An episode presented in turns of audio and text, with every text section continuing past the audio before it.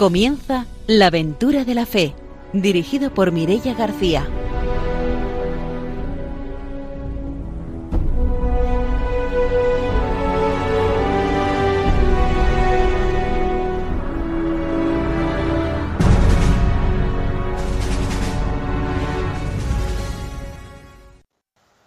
Buenas noches, bienvenidos a Radio María, bienvenidos a la aventura de la fe. Empezamos una nueva aventura misionera. Esta noche está con nosotros el padre Arturo García. Buenas noches. Muy buenas noches a todos los oyentes de, Radio María. Buenas noches también, Ramiro Faulí. Hola, muy buenas noches. Hoy voy a mandar un saludo, voy a echar para mi pueblo a un matrimonio que es Julio García y Tere Llorens, que ella siempre se queda dormida a mitad del programa. Entonces, para que aguante, que aguante todo el programa entero esta vez. Así que le estoy mandando un saludo para que eh, escuche todo el programa entero porque es muy interesante que vamos a escuchar a don Carlos Pavón. Muy bien, pues mandamos ese saludo hasta Vila Marchant y saludamos también a nuestro invitado de hoy, que es el padre Carlos Pavón, es eh, sacerdote venezolano y actualmente es el vicario de la parroquia Santos Juanes de Cullera. Buenas noches, bienvenido. Buenas noches a todos los radioescuchas de Radio María. Muchísimas gracias por la invitación saludándoles desde Cullera, aquí en la comunidad valenciana. Pues después tendremos la oportunidad de conocer su testimonio misionero. Saludamos también ahora a nuestros técnicos, a Ramón y a Ángelo, y empezamos ya nuestro programa con la formación misionera.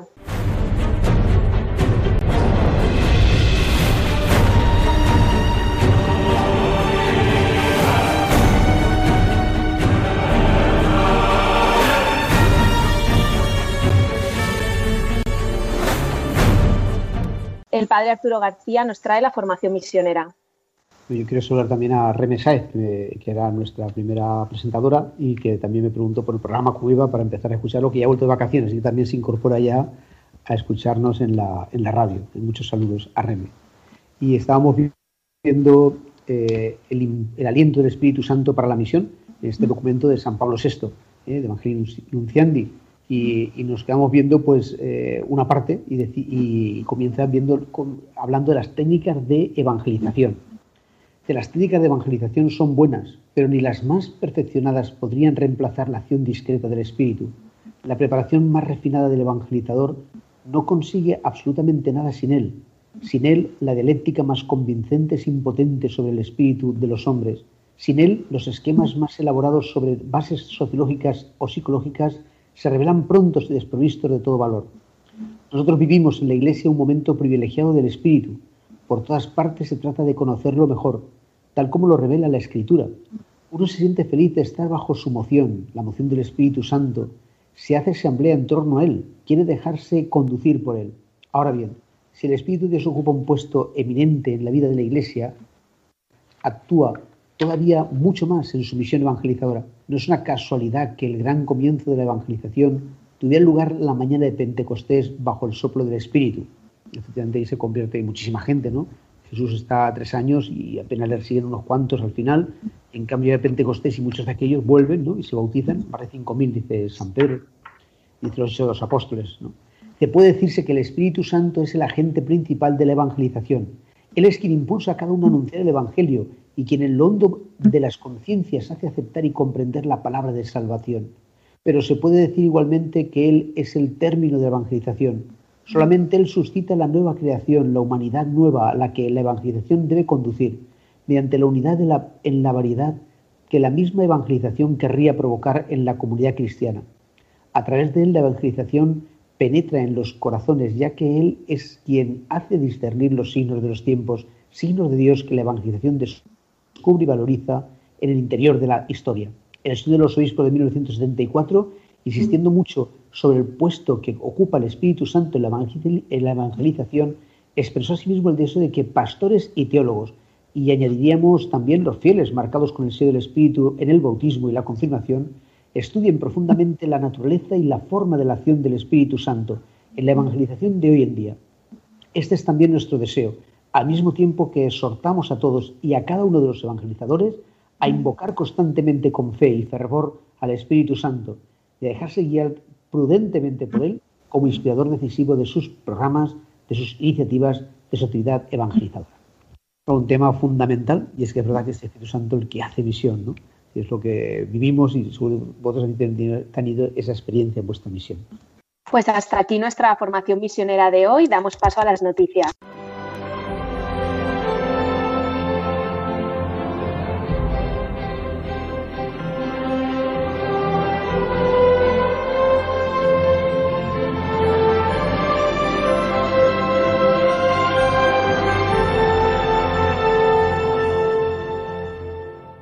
Ramiro Fauli nos trae las noticias misioneras. Bueno, pues he elegido esta vez tres noticias, de verás por qué la tercera noticia. Una viene desde Burundi, donde un misionero salesiano ha sido destinado a la Siberia, ¿no? A sus 33 años ha sido destinado por el superior mayor de los salesianos para que vaya a completar la comunidad que se encuentra en Yakud, en medio de la Siberia. Así, tras una despedida en la misa, ha sido enviado desde Burundi a Siberia como un gesto de bondad y de que toda la Iglesia tiene que ser misionera. He escogido esta noticia porque para mí es un hecho significativo cómo estamos pensando en una Iglesia misionera solo a veces en términos de unidireccionales, cuando la Iglesia misionera, toda ella que cada iglesia local tiene que ser misionera. Y para que podamos hablar de iglesia local, tenemos que hablar también de iglesia misionera. No se puede constituir una iglesia local si no es propiamente misionera, a pesar de su escasez de recursos, de su escasez económica e incluso de su escasez de vocaciones, porque la misión es la que da dinamismo a la propia iglesia y se configura como propia iglesia local. Así pues, desde aquí animamos también a las iglesias sencillas, pobres, a que también ellas sean misioneras con este gesto de tenemos del padre salesiano Emmanuel que ha viajado desde Burundi a Siberia.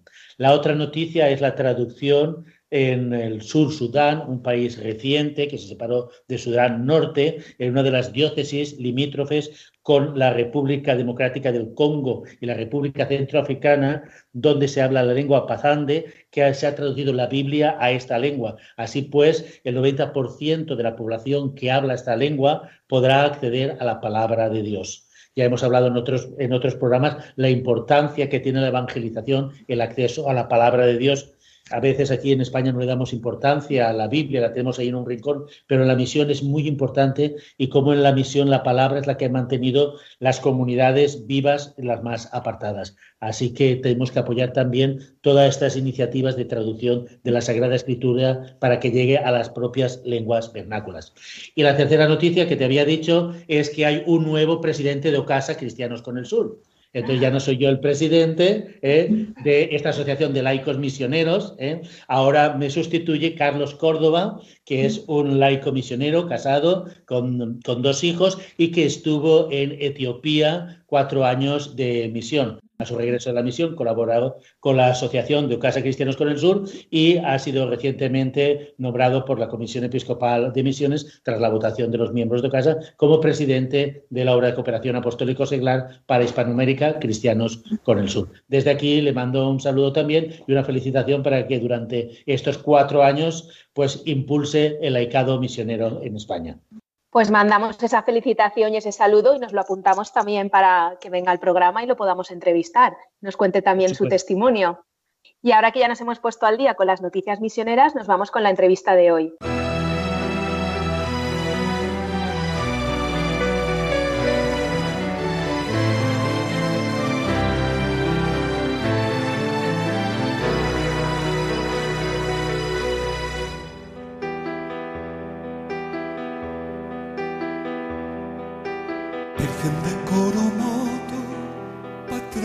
Venezuela, renace la patria nueva en busca de libertad.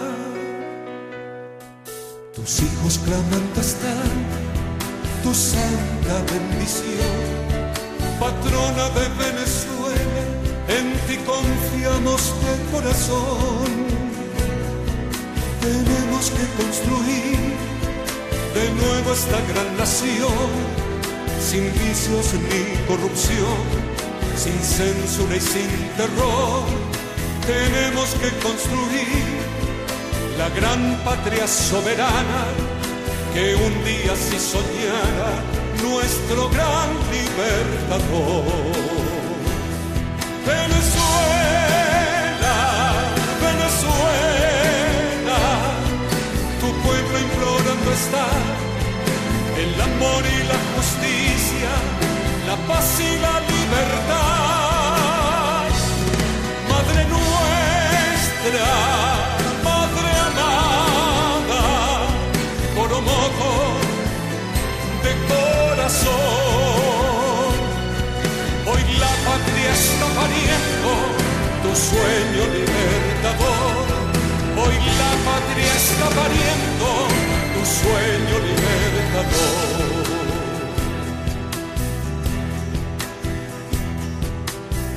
Virgen de Coromoto, gracias de corazón por escuchar nuestro canto y también nuestro clamor. Virgen de Coromoto, gracias de corazón Venezuela es tu consentida, porque así lo quiere Dios. Lucharemos,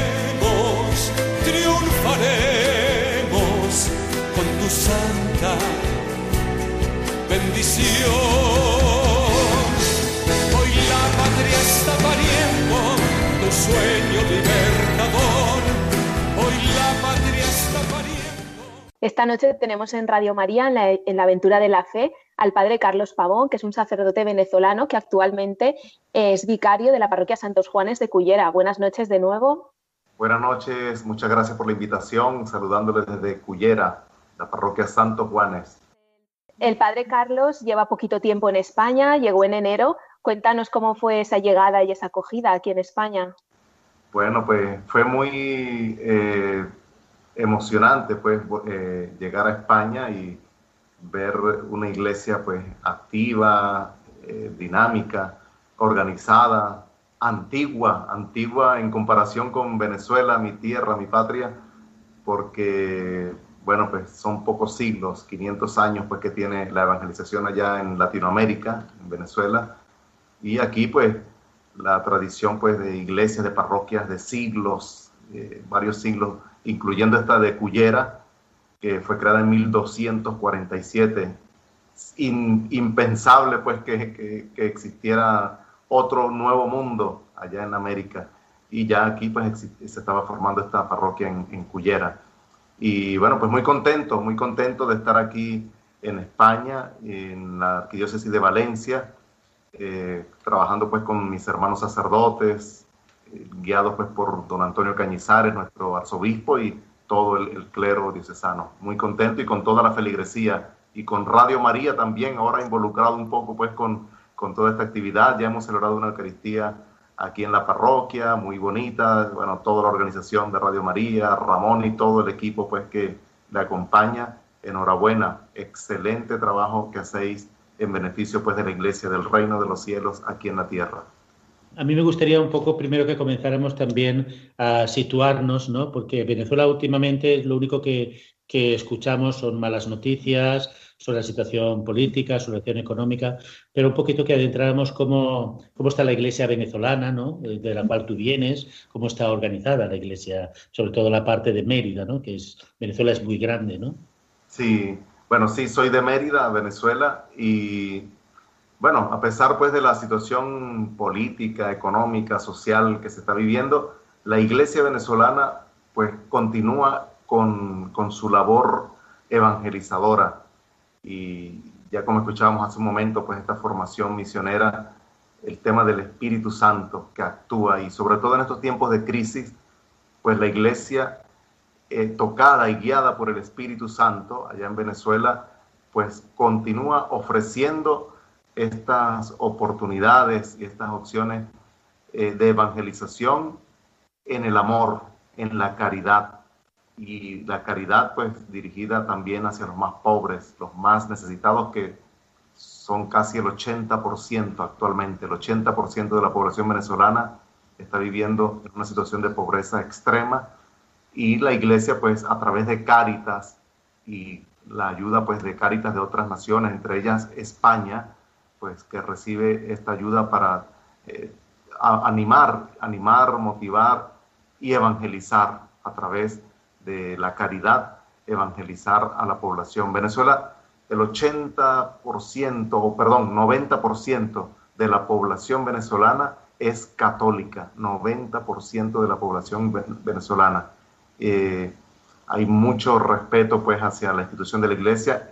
A nivel de las encuestas que se hacen a nivel nacional, la iglesia católica es, lleva el primer lugar como institución más creíble, más confiable, por encima de otras instituciones o de otros grupos o partidos políticos, etcétera. La iglesia católica es la institución número uno de credibilidad. Y por eso, pues, la, eh, población acude y ve y escucha la voz de los obispos, la, la conferencia episcopal venezolana, los párrocos, sacerdotes, religiosas, los laicos organizados, pues tienen una misión muy grande y una, una función muy, muy importante en estos momentos de crisis en Venezuela. Yo eh, viví varios años en Venezuela, en la zona de Ciudad Bolívar, y una de las cosas que me llama la atención, no sé si actualmente también es así, es que la iglesia estaba muy involucrada en todo lo que eran las barriadas, las zonas eh, periféricas, las zonas pobres, y muy involucrada también en todo lo que era la, educación, ¿no? Eh, donde no llegaba, digamos, los gobiernos, estaba presente la iglesia a través de una capillita o de una casita o de algo en las zonas más apartadas. ¿Sigue siendo la iglesia venezolana la que llega donde nadie llega? Así es, así es, eh, exactamente. la iglesia está presente precisamente por ese respeto que la población le tiene a la iglesia. El 90% de la población eh, se identifica con la iglesia católica. Eh, se permite en, los, en los barrios pobres, marginales, allá se habla de, los cerros, porque en muchos de estos cerros están pues las casas, los ranchos, casos, casas eh, pobres. Aquí se le dirían chabolas, bueno, en Brasil se le dirían favelas. Eh, en estos sitios y donde la delincuencia pues a veces es el pan de cada día, sin embargo, ver a un sacerdote o ver a una religiosa, a una monja, es signo de respeto. Incluso entre los delincuentes ven a un sacerdote, ven a una religiosa y mantienen el respeto, lo ven como una autoridad, incluso superior a, los, a las fuerzas policiales, a quienes muchas veces no respetan. Pero la presencia de sacerdotes religiosas en estos barrios pobres es de un valor muy eh, grande, pues, no solo por, porque dan esa, ese pan material, esa ayuda a través de Cáritas, sino también por esa autoridad espiritual, el acompañamiento a los enfermos en los barrios, el acompañamiento a los niños con la catequesis. Allá en Venezuela, pues ese, eh, eh, los sacramentos de iniciación son muy valorados. El bautismo, la primera comunión, la confesión, eh, la unción de los enfermos. En cualquier rincón, en cualquier barrio pobre, en cualquier pueblo de montaña alejado, siempre está presente allí un sacerdote o una religiosa, un misionero, evangelizando, acompañando al pueblo. Es por eso pues que se ha ganado la Iglesia Católica un, lugar privilegiado en el respeto pues de toda la población. En tu caso concreto, eh, tú vienes de una parroquia, de una ciudad, eh, porque tenemos que tener en cuenta, por ejemplo, la problemática, una cosa es la problemática de los barrios, ¿no? Y otra es, por ejemplo, la problemática de las zonas campesinas, ¿no? Que hay que ir con una cierta itinerancia. Estamos hablando de que el movimiento de la Iglesia, que llega a todas partes, es distinto de las barriadas de las ciudades a lo que ha sido el éxodo del campo a la ciudad, ¿no? Sí, sí, ha habido mucho éxodo del campo a la ciudad. Eh, tal vez por el, descuido, sin caer en política, pero de, los gobiernos de tantos años, eh, descuido de, la, población campesina y la pobreza pues que se ve en el campo, los agricultores. Venezuela, país petrolero, donde todo se importa o casi todo se importa, pues ha descuidado el campo, la agricultura, y los campesinos se han visto forzados a emigrar a la ciudad, creando estos cordones de miseria, no, no, habitando en, fincas o edificios o apartamentos, sino construyendo ranchos, favelas, chabolas, pues, al margen de la ciudad. Pero, eh, sin embargo, quedan aún familias en los campos y eh, en esa población, pues, eh, el trabajo de los sacerdotes, de las religiosas, de los misioneros, pues, se hace un poco fuerte, ¿no? Porque el traslado atender varias parroquias, varios pueblos, un mismo sacerdote, eh, es, un poco difícil, ¿no? Y, sobre todo a veces sentirse como indefensos en cuanto a, cómo ayudar y atender a la población, ¿no? Eh, ahora pues la escasez de alimentos, de medicamentos, de pañales incluso para bebés o para personas mayores con Alzheimer, eh, se acude pues a, otros organismos internacionales que puedan ayudar con esta atención. Pero se hace pues difícil, cuesta arriba. Hay zonas de población indígena también, aunque están las ciudades grandes, eh, también hay zonas de población indígena donde el, acceso es aún más difícil. Deben accederse por helicópteros o aviones pequeños. Eh, sin embargo, en, en estas eh, tribus, poblaciones indígenas, también hay misioneros. Ahí están presentes los salesianos, por ejemplo. Hay comunidades religiosas femeninas. Eh, recuerdo las lauritas, franciscanas, los franciscanos, capuchinos, eh, que están en estas zonas indígenas del Amazonas, de Tucupita, de La Guajira, y allí están presentes. A pesar de la crisis económica, social, allí está presente la iglesia también acompañando sobre todo con la oración, con los sacramentos e involucrándose con, con la promoción pues, del ser humano también. Eh, bueno, Venezuela tiene cuatro vicariatos apostólicos, pero bueno, también tiene otras iglesias muy consolidadas, como es el caso de tu iglesia local, ¿no? Porque nosotros, cuando yo vivía en Venezuela, Mérida, todo el mundo entendía que en Mérida todo el mundo era católico y que todo el mundo iba a la iglesia porque tenía como una larga tradición, ¿no? No sé por qué en esa zona se consideraba que eran los más católicos, la zona de Mérida. Sí, eh, eh, por cierto, el Papa San Juan Pablo II hizo dos viajes a Venezuela. El primer viaje fue en 1985 y visitó Caracas, Mérida, Maracaibo y Ciudad Bolívar. Cuando estuvo en Mérida, es la zona de los Andes que abarca Táchira, Mérida y Trujillo, tres, tres ciudades, tres estados, el Papa allí en Mérida dijo, con, confirmo que los Andes es el reservorio espiritual de Venezuela, porque hay un auge de vocaciones sacerdotales, religiosas. Eh, yo, por ejemplo, estudié con 20 compañeros, eh, nos ordenamos, bueno, un buen número, 18 sacerdotes de una misma promoción, el mismo año. Eh, el grupo anterior eran más de 20. O sea, el, seminario muy activo en, en estos estados andinos, Mérida, Táchira y Trujillo que incluso pues los obispos han pedido el apoyo de, estos, de estas diócesis al resto de Venezuela y al mundo también. Aquí en España pues somos varios los andinos de allá de Mérida, Táchira, Trujillo, que estamos también apoyando pues eh, a la, gracias a la petición pues de, de, los obispos, ya que también aquí pues hay pueblos que, que, están pues necesitados de sacerdotes. Entonces es una zona pues de una gran riqueza espiritual, de un alta, alto porcentaje de población católica.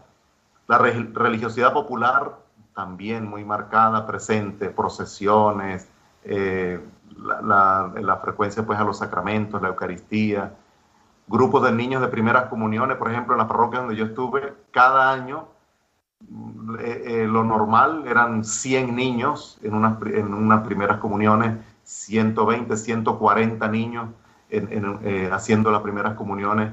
Cada año pues porque hay mucha población infantil, juvenil, grupos juveniles activos eh, de espiritualidad franciscana, de espiritualidad ignaciana con los jesuitas, eh, grupos pues voluntarios, coros parroquiales. Es una iglesia muy, muy dinámica, muy dinámica, alegre y bueno, con, con todas las herramientas modernas pues que, que se mantiene y, y, atrae pues por, por esa riqueza y esa variedad eh, de presencia de niños, jóvenes, adultos también, por supuesto. Usted ha nombrado el movimiento juvenil franciscano. Recuerdo que la Jufra era un movimiento fuerte en, Venezuela, también la Legión de María, que se organizaban también, ¿no? Y de los jesuitas. Había un movimiento que es el movimiento Fe y Alegría, que hizo también un trabajo de escuelas populares. No sé si todavía sigue eh, la Iglesia con el movimiento de fe y alegría en las barriadas, con las escuelas que tenían, además de la educación, un impacto en la barriada para trabajar con los padres de los nenes. a veces eh, montaban en un ranchito primero una escuelita, después iban montando poco a poco, ¿no?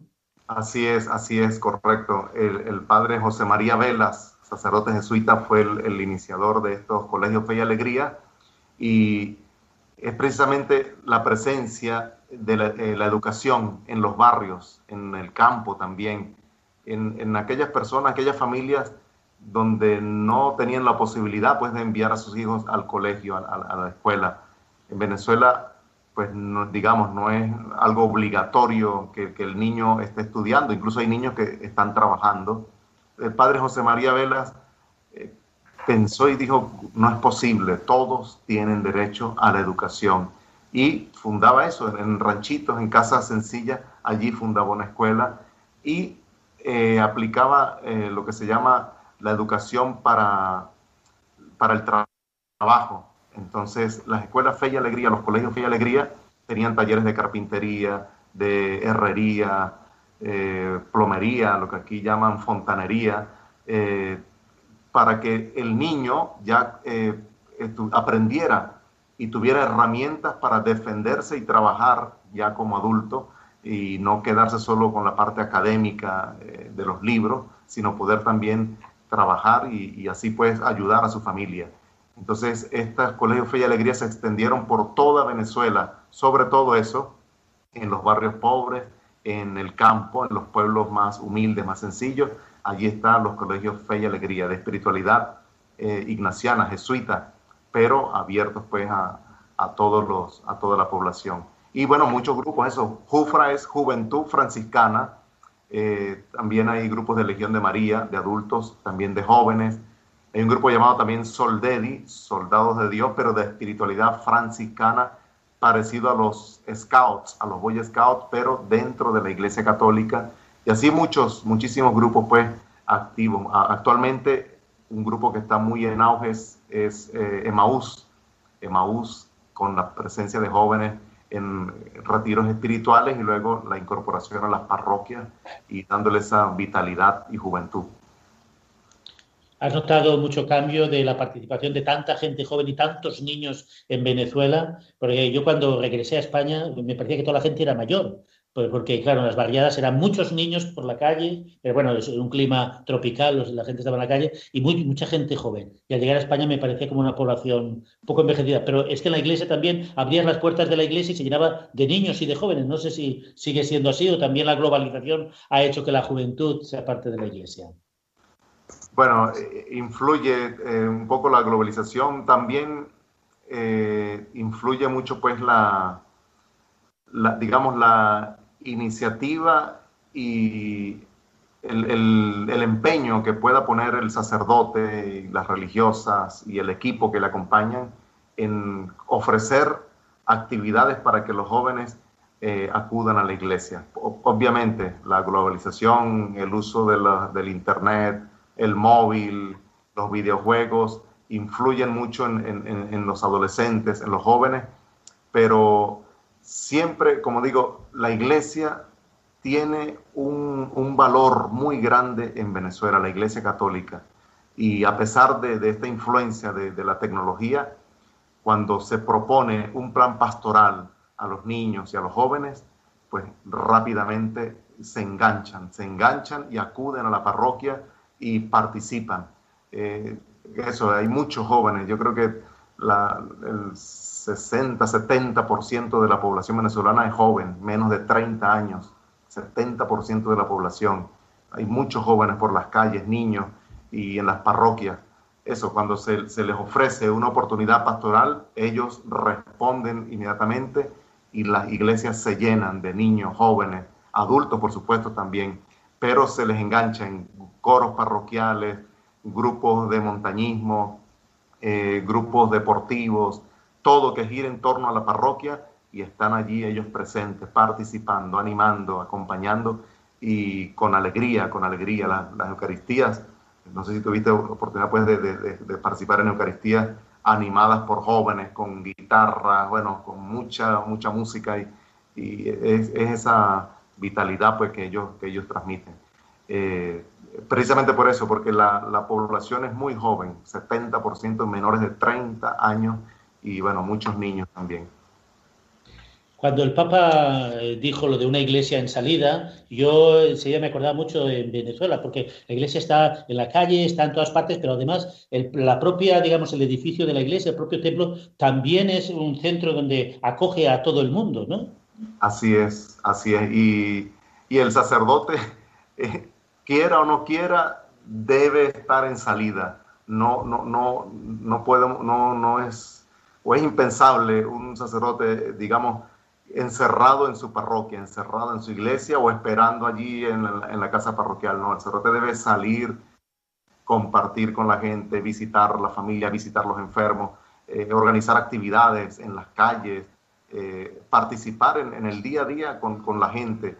Y la gente se alegra, se alegra muchísimo. Ver a un sacerdote es ver, dicen ellos, ver la presencia de Dios. Es un hombre de Dios es Dios aquí en la tierra. Y uno, les explica, no, no, no, no es Dios aquí en la tierra, Dios, Dios es uno solo, pero, pero la gente ve eso como que el sacerdote es un hombre de Dios y se alegra muchísimo verlo caminando por el mercado, verlo caminar, verlo presente en, en una actividad eh, del pueblo, del barrio, de la organización.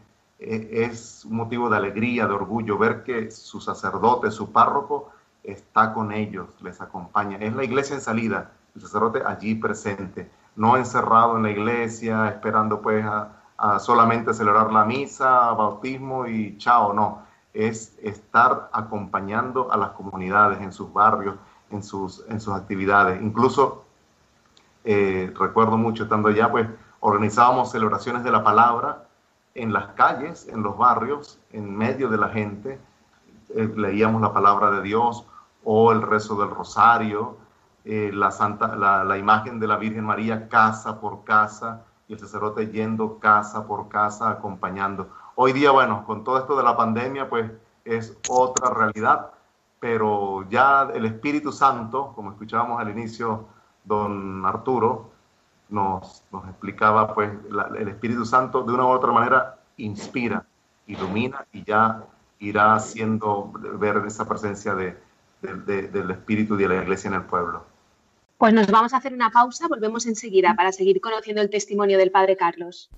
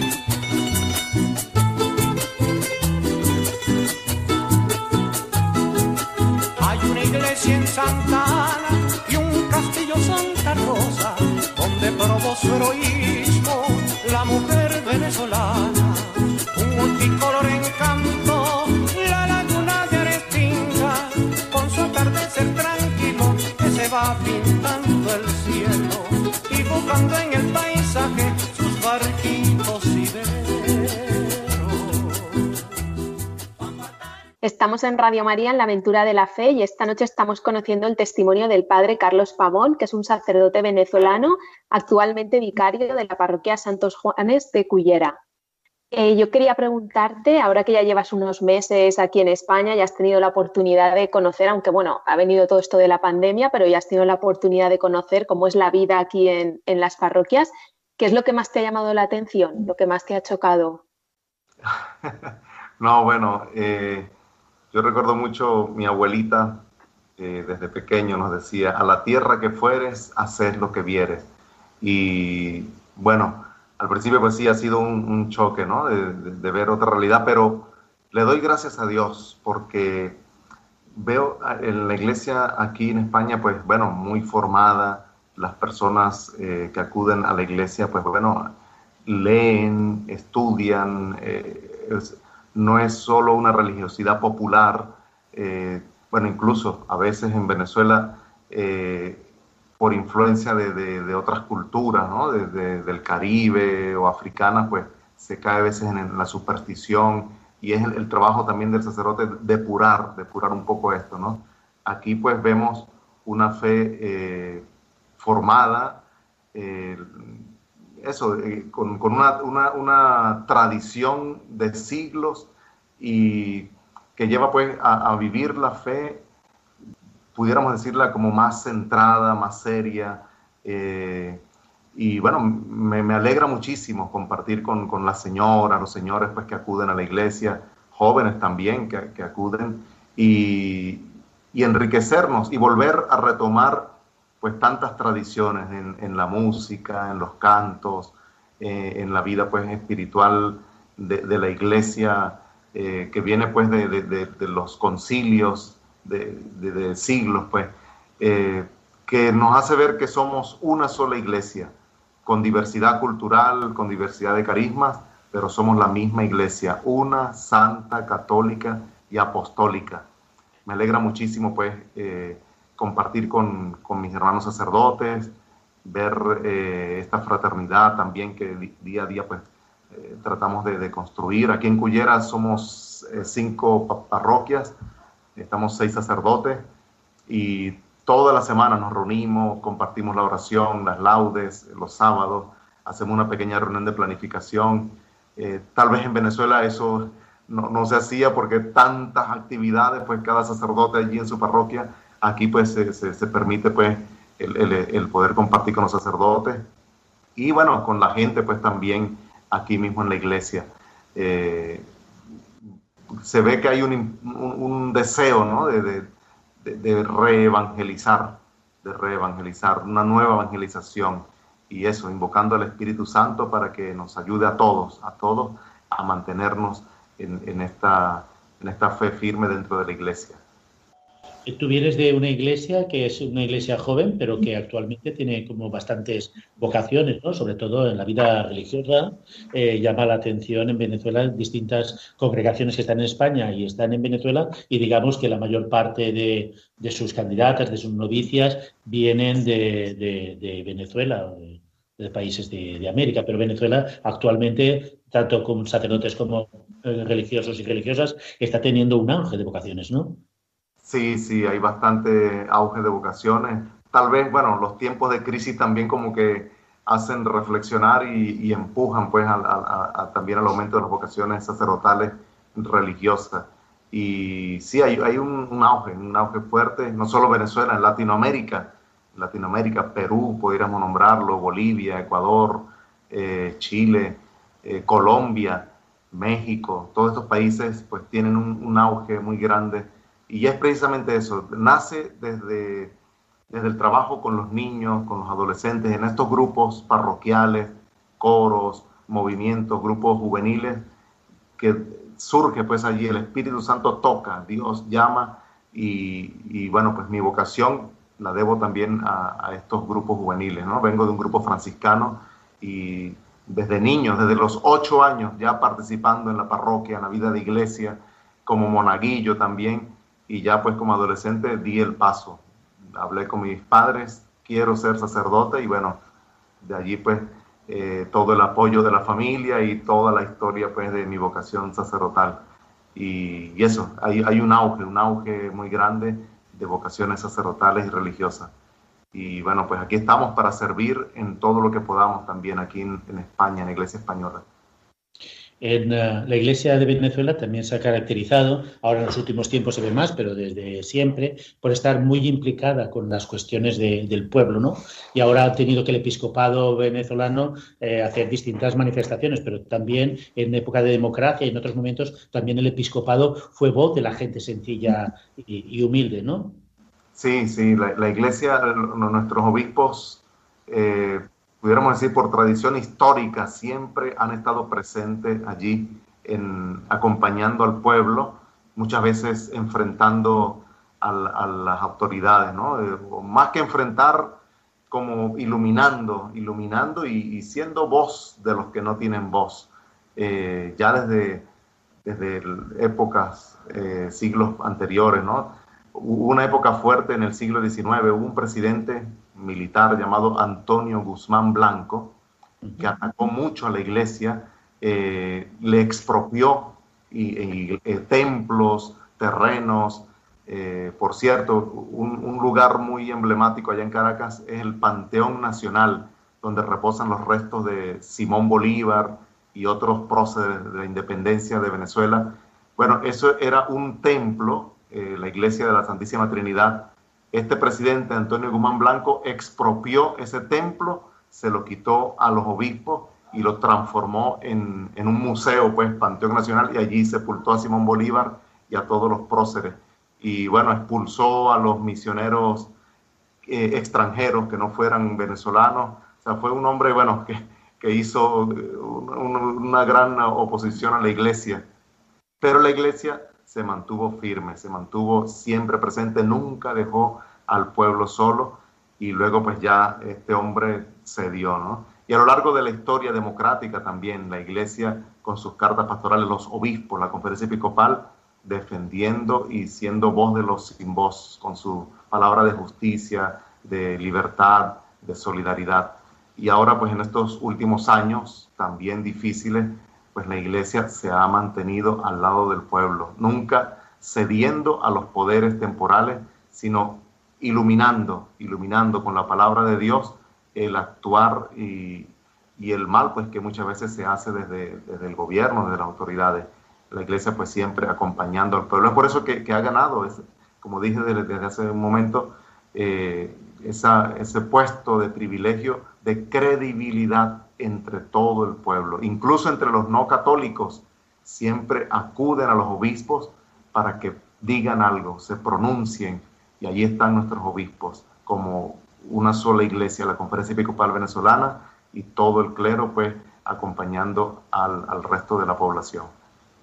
¿Cómo está la situación ahora que, bueno, hay convocadas también unas elecciones, parece que la oposición está también dividida, hay enfrentamientos dentro también de, del gobierno, la Iglesia está animando a que haya una unidad, que haya unos criterios comunes para sacar el país adelante, porque está en estos momentos pues, bastante mal.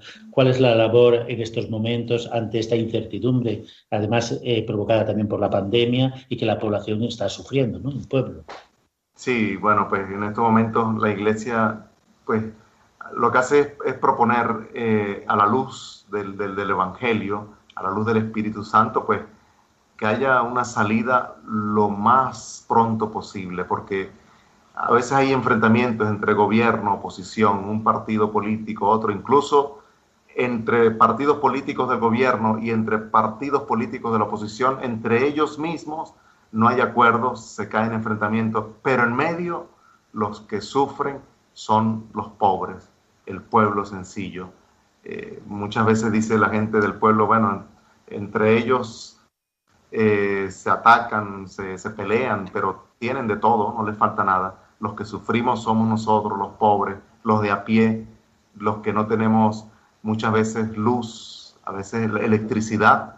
Hay poblaciones que pasan horas y horas sin electricidad. Gasolina, siendo Venezuela un país petrolero, no hay gasolina. Siendo país petrolero Venezuela, las vías de comunicación son pésimas, no hay asfalto, eh, carreteras, autopistas deterioradas completamente. Da lástima verdaderamente con, con lo que está eh, viviendo Venezuela y el que sufre es el pueblo. Por eso la iglesia ilumina desde la fe a que se llegue a una solución eh, ya lo más pronto posible. Ya el pueblo no, no puede seguir sufriendo todo este desastre pues, que se está viviendo y este enfrentamiento político que, que, que no lleva a nada. Aquí en España hay hay mucha población venezolana. No sé si tú tienes relación con eh, la población migrante, algunos que están pidiendo asilo, otros que han venido porque tenían sus padres eran españoles nacionalidad. ¿eh? ¿Hay alguna relación entre la comunidad venezolana? Pues sí, sí hay bastante población venezolana aquí en España y bueno, en todos los países del mundo. Hay un gran porcentaje de venezolanos que han emigrado producto de esta situación, de esta necesidad y, y viendo muchas veces la desesperanza, ¿no? Porque se ve que no, no, se llega a acuerdos, no se soluciona y, y la inflación es, es, exorbitante en Venezuela. Un sueldo mensual alcanza para comprar un pan, por ejemplo, un pan con lo que trabajas en un mes, al final de mes te pagan el sueldo y puedes comprar un pan. Y, y entonces muchas familias han decidido ir al exterior. Aquí en Venezuela, aquí en España, eh, muchos hijos o nietos de españoles pues han regresado o han venido para buscar fuentes de ingreso, trabajo y así pueden ayudar a sus familiares allá en Venezuela. Sí mantenemos pues cierta comunicación, eh, ayudándoles, pues animándoles un poco, llenándoles de esperanza, sobre todo desde la fe, no perder la fe, no perder la esperanza y, siempre pues esa fe en Cristo nuestro Señor que, que nunca nos deja solo, nunca nos desampara. Bueno, estando en Radio María, siempre nos gusta preguntar por la devoción a la Virgen María. ¿Cómo es la devoción mariana allá en Venezuela? Muy grande, la devoción mariana es muy grande. La patrona de Venezuela es Nuestra Señora de Coromoto, se le apareció a un indígena en 1652 y bueno, le pidió que se bautizara y, así fue se convirtió el indio Coromoto y ahora esa devoción, esa imagen, ella dejó una reliquia, una medallita con su imagen plasmada allí eh, y es la, la, devoción más fuerte. Sin embargo, no solo la Virgen de Coromoto, tenemos también la Virgen del Valle, patrona de los pescadores, la Virgen de Chiquinquirá, patrona de la región zuliana, las gaitas, la música, eh, bueno, tantas devociones de, la Santísima Virgen María. Precisamente ese, ese amor del venezolano a nuestra Madre, la Santísima Virgen María, hace que los sacerdotes, pues una, una de, de las técnicas o de los medios para llegar a las casas es a través de la Virgen María, llevando una imagen de la Virgen. Vamos casa por casa, un día pues rezamos el rosario en una casa, compartimos allí la oración y así se va transmitiendo esta devoción. Eso une, une a los barrios, une a las comunidades, siempre la Virgen María eh, presente en, los hogares. Y, les insistimos pues en nuestra evangelización, familia que reza unida, permanece unida. Y familia que reza el rosario, nunca le falta lo necesario. Por eso eh, se impulsa y se promueve esa devoción al rezo del rosario, eh, las tres Aves Marías, la salve, eh, las peregrinaciones a tantos templos de devoción mariana, eh, siempre pues esa, esa promoción al amor, a la Virgen María como nuestra protectora, como nuestra madre. De verdad que sí es bien grande esa devoción a la Virgen María.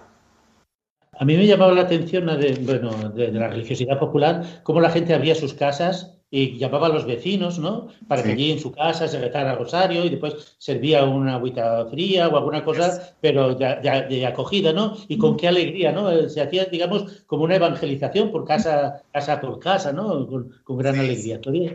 Y, y, la Virgen María une, une. Ha, habido momentos fuertes en, en, la, en la situación política en Venezuela, sobre todo cuando ha habido campañas electorales, elecciones, eh, votaciones, y eh, se celebra una festividad de la Virgen María y se hace como una pausa en esa lucha política y acuden todos, de uno y otro bando, del partido de gobierno o partido de la oposición, todos acuden y se olvidan de, las diferencias y asisten a la procesión, a la Eucaristía, a, venerar a la Santísima Virgen María en cualquier advocación a nivel nacional. Y de eso, en, los hogares se abren las puertas y se da la bienvenida y se reparte una galletita, un refresco, un jugo, cualquier cosa como homenaje a la Virgen María que brinda y ofrece ese compartir a los vecinos.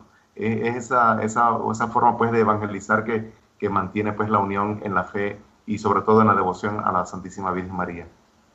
Bueno, pues con estas palabras sobre la Virgen María llegamos al final de nuestro programa. Muchas gracias, Padre Carlos, por haber estado con nosotros esta noche. muchas gracias a vosotros, gracias Radio María, ánimo, seguid adelante y bueno, desde aquí, desde Cuyera, envío la bendición a todos en el nombre del Padre y del Hijo y del Espíritu Santo. Amén. Gracias por la invitación. Pues despedimos al Padre Carlos y le recordamos que en la aventura de la fe volvemos dentro de 15 días. Os recordamos también que tenemos un correo electrónico que es la aventura de la fe y que también os podéis encontrar en las redes sociales, en Twitter y en Facebook. Buenas noches.